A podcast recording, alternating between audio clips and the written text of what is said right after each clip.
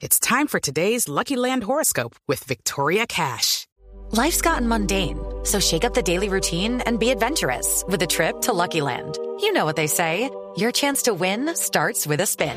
So go to LuckyLandSlots.com to play over 100 social casino-style games for free for your chance to redeem some serious prizes. Get lucky today at LuckyLandSlots.com. Available to players in the U.S., excluding Washington and Michigan. No purchase necessary. VGW Group. Void where prohibited by law. 18 plus. Terms and conditions apply. Pues eh, saludamos a esta hora de la mañana de domingo a César Caballero, también amigo de esta casa, de manera recurrente hablamos con él, tertuliamos con él. César Caballero es gerente de cifras y conceptos, una de las más prestigiosas empresas encuestadoras en Colombia. César, un gusto saludarte. Juan Roberto, Juliana Andreina, muy buenos días y muchas gracias otra vez por invitarme a tertuliar y a conversar. En esta tertulia yo quisiera arrancar con, el, eh, con, con la ficha técnica para entender, César, la magnitud de lo que estamos hablando. Sí, mire, nosotros, ¿qué hicimos?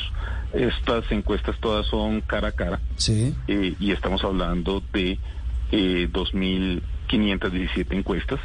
Eh, para poder hacerlas, nosotros aprovecho pues para contarles que en esto a veces pasan desapercibidos, pero fueron 126 encuestadores, 15 supervisores y dos coordinadores.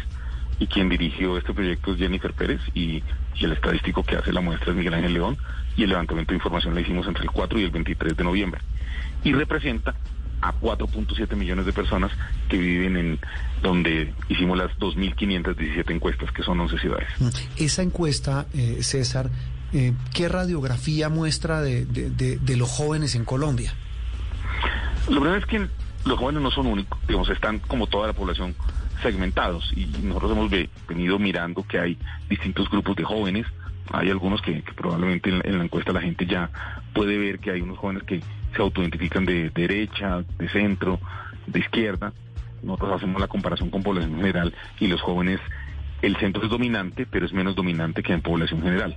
¿Por qué? Porque parte de lo que ocurre es que uno podría decir que hay un mayor porcentaje de jóvenes ya más decididos, eh, más radicalizados, digamos, diría yo, ideológicamente. Un 24% en los jóvenes y en población general apenas el 17% son de izquierda. Y de derecha, un 18% de los jóvenes, mientras en población general son del 12%. Eso hace que el centro, que en la población general es el 71%, en los jóvenes es del 58%, es decir, estamos hablando de un 12% menos eh, en, en el centro. Claro. Eso es como lo primero. Bueno, y en esa posición se va a ver reflejada, César, justamente en nuestras elecciones del próximo año. Elecciones presidenciales, elecciones legislativas. Los jóvenes dicen sí, vamos a salir a votar. En su mayoría dicen que van a participar en las elecciones, pero dicen que ni idea por quién y muchos ni siquiera saben quiénes son los candidatos. ¿Cómo están parados los jóvenes frente a este proceso electoral que se avecina en nuestro país?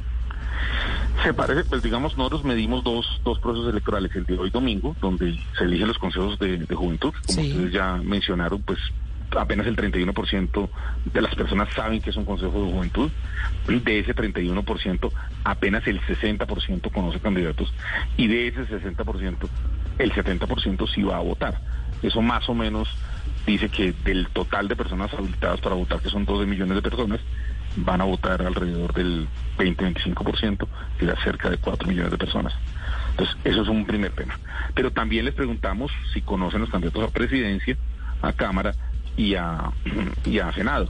Y lo que encontramos es que hoy el 67% de los jóvenes aún no ha decidido por quién votar.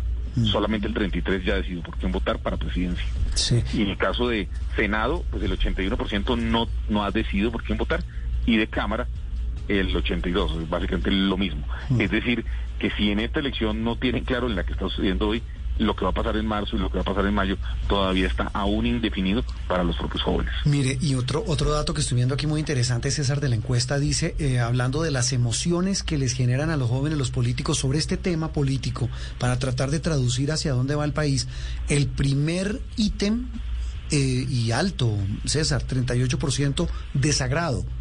El eh, segundo, desilusión 33, frustración 23, rabia 20, ira 18, tristeza 14. ¿Cómo lo traduce uno? Pues digo, de, de cara al proceso electoral que viene el año entrante. que no quieren a los políticos, que no, que cualquier cosa que se les parezca político o que ellos perciban como un político, pues lo van a, a rechazar. Pero, pero mire, la, mire las paradojas, César, lo interrumpo, pero es que todos los que están son políticos. Sí, pero no necesariamente los jóvenes los eh, perciben como políticos. Ah, eso, eso es la otra cosa. O, o puede aparecer un, como llaman en Estados Unidos, un outsider, como apareció Trump. Sí, yo creo que eso es posible. Ya cada vez más, digamos, habría uno, pues Rodolfo Hernández se, se está presentando como un outsider, eh, a pesar de que ya fue alcalde, pero pues no ha tenido mucha experiencia electoral. Y, y si usted mira, el, eh, digamos, hay muchos políticos, pero no necesariamente los jóvenes los relacionan como con las prácticas políticas que están rechazando.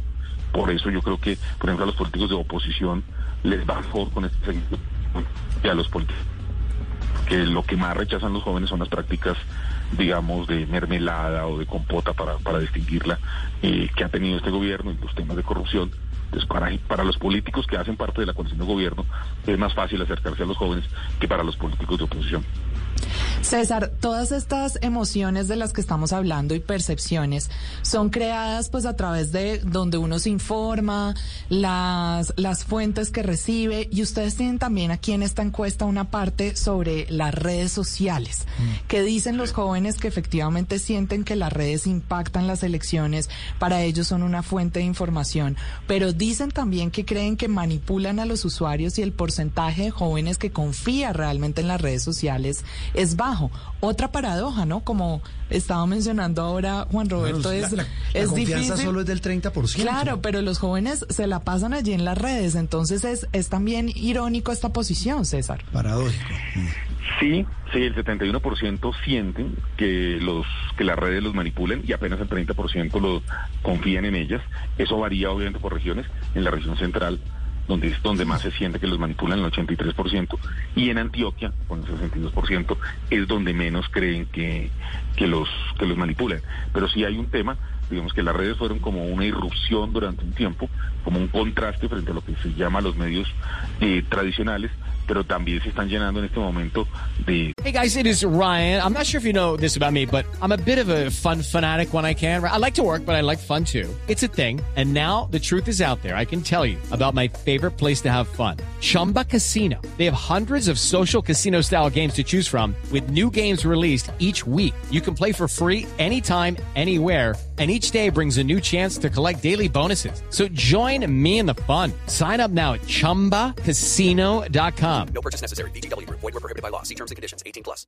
de un enorme grado de desconfianza por todo lo que hemos visto, por lo que sucedió en Estados Unidos y por todos los escándalos que están documentados, de que hay también procesos de manipulación. Entonces, en ese sentido, pues a mí no, dejo, no deja de impresionarme eso. El 71% consideran que las redes manipulan a los usuarios. Eso es una alerta muy, muy grande. Y César, para seguir hablando con de este tema de la confianza, también me llamó la atención esta lámina aquí del, del estudio del, del- de la encuesta que habla de la confianza que tienen los jóvenes en el resultado final de las elecciones, porque también pues es un, es un, dicen que solo 56% confían y 44% desconfían. Y esto es, es un porcentaje pues muy alto. Sí, nosotros en esta ocasión quisimos, con, los aliados, con la Universidad del Rosario, eh, El Tiempo y, la Fundación, que creo que ahora ustedes pronunciaron de una manera que yo no soy capaz de pronunciar, pero la, la no, no, no, no soy capaz de pronunciar la segunda parte, eh, pero la, la Fundación Seidel nos ha ayudado mucho. Y en este sentido, quisimos saber la gente que confiaba de las distintas etapas del proceso electoral. Y sí es una cosa que es una alarma muy grande, que el resultado final de la elección solamente confía el 56% y el 44% no.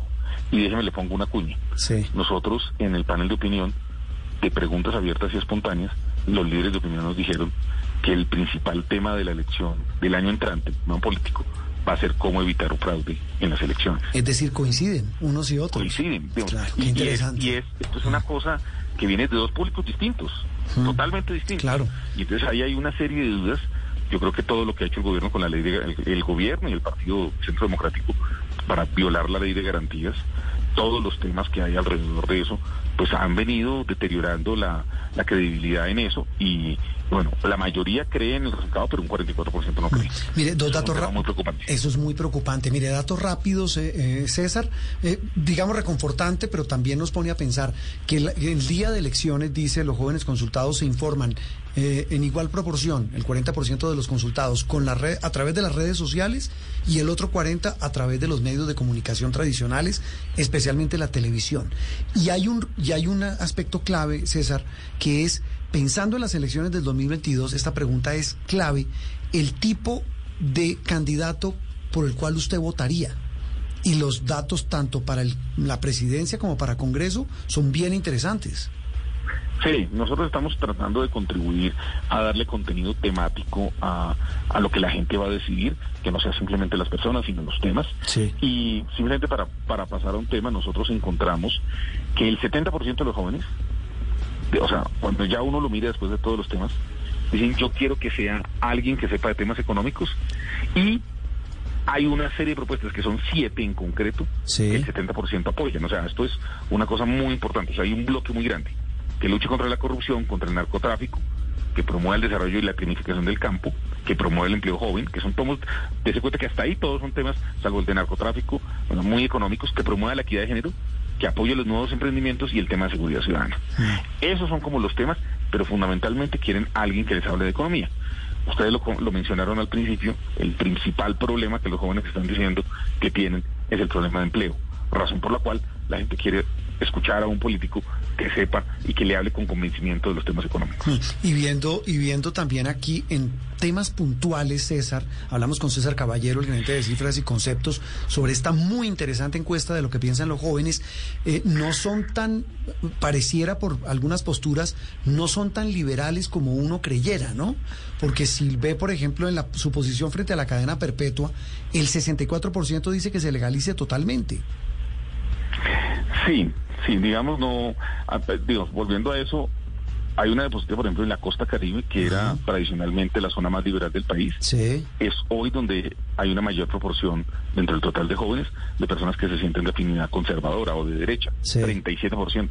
Eso es, eso, eso es una, un tema que no habíamos visto y que en cambio, por ejemplo, en Antioquia, que siempre los conservadores eran superiores a los, a las personas de izquierda, en jóvenes ya la juventud de izquierda es mayor que la juventud de derecha en Antioquia. Son distintos, Sí. pero en el total general tienes toda la razón de que hay unas, pues apoyan la cadena perpetua en 64%, que es una posición que yo diría que es más de derecha. Sí. Pero también apoyan que haya una manifestación pública y pacífica, Sí. totalmente legalizada, y el derecho a la eutanasia. Entonces, vemos que hay una serie de temas, unos más de, de derecha que otros de izquierda, y, y es parte un poquito de lo que las encuestas tratan de, de iluminar y de ver que, pues, que no necesariamente son como consistentes en sus posiciones. ¿Sabe cuál me sorprendió, Juan Roberto? La de la interrupción voluntaria del embarazo en todos los casos. 33%, bajita en la 32%, perdón, que dice que se legalice totalmente. Ah, no, pues, y mire que tampoco le jalan, la mayoría no le jala a los a los matrimonios entre parejas del mismo sexo. Es decir, lo que dice César, hay 37%. claro, hay unos temas claves. Eh, César, ¿qué, qué encuesta viene de cifras y conceptos muy similar? Habíamos hablado aquí hace algunas semanas de una muy interesante sobre la postura política de los colombianos. ¿Cuál viene, aparte de las tradicionales de, de preferencia electoral? Pues, me chivea, me, me- me quiere que- Bueno, pero, pero no, pero un Hay un enunciado. adelantico. Un enunciado. Pues bueno, yo ah, cambiemos monas, como decían los niños. Eh, yo esta noche llevo encuesta de preferencia electoral de Inbamer. Esta noche de domingo, a las 7. Yo le cuento que nosotros vamos a hacer una alianza para hablar de, de impuestos. ¿Ah, sí? Y vamos a hacer de nuevo encuestas sobre cultura tributaria. Sí. Yo creo que es inevitable que el país Interesante. tenga el próximo año una reforma tributaria. Y lo que queremos es que los candidatos, antes de, de empezar a hablarnos de todas las maravillas de gastos que van a hacer, primero nos digan de dónde va a salir la plata. Ah, eso es muy cuánta importante. plata están pensando tener. Entonces estamos hemos concretado una alianza eh, con FESCOL y con el Observatorio Fiscal de la Universidad Javeriana y vamos a presentar una serie de estudios de cultura tributaria para, para, para llevar a los candidatos a hablar ya en temas concretos sobre tributos.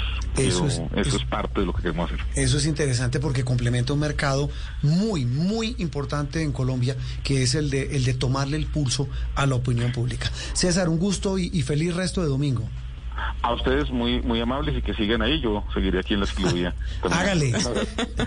Nosotros seguimos tertuleando, usted pedaleando. César Caballero, el gerente de cifras y conceptos, hablando de esta radiografía del joven en Colombia. Una encuesta que dice lo que piensan y opinan los jóvenes en el país. It is Ryan here, and I have a question for you. What do you do when you win? Like, are you a fist pumper? A woohooer, a hand clapper, a high fiver. I kind of like the high five, but if you want to hone in on those winning moves, check out Chumba Casino. At ChumbaCasino.com, choose from hundreds of social casino style games for your chance to redeem serious cash prizes. There are new game releases weekly, plus free daily bonuses. So don't wait. Start having the most fun ever at ChumbaCasino.com. No purchase necessary. Group. Void were prohibited by law. See terms and conditions. 18 plus.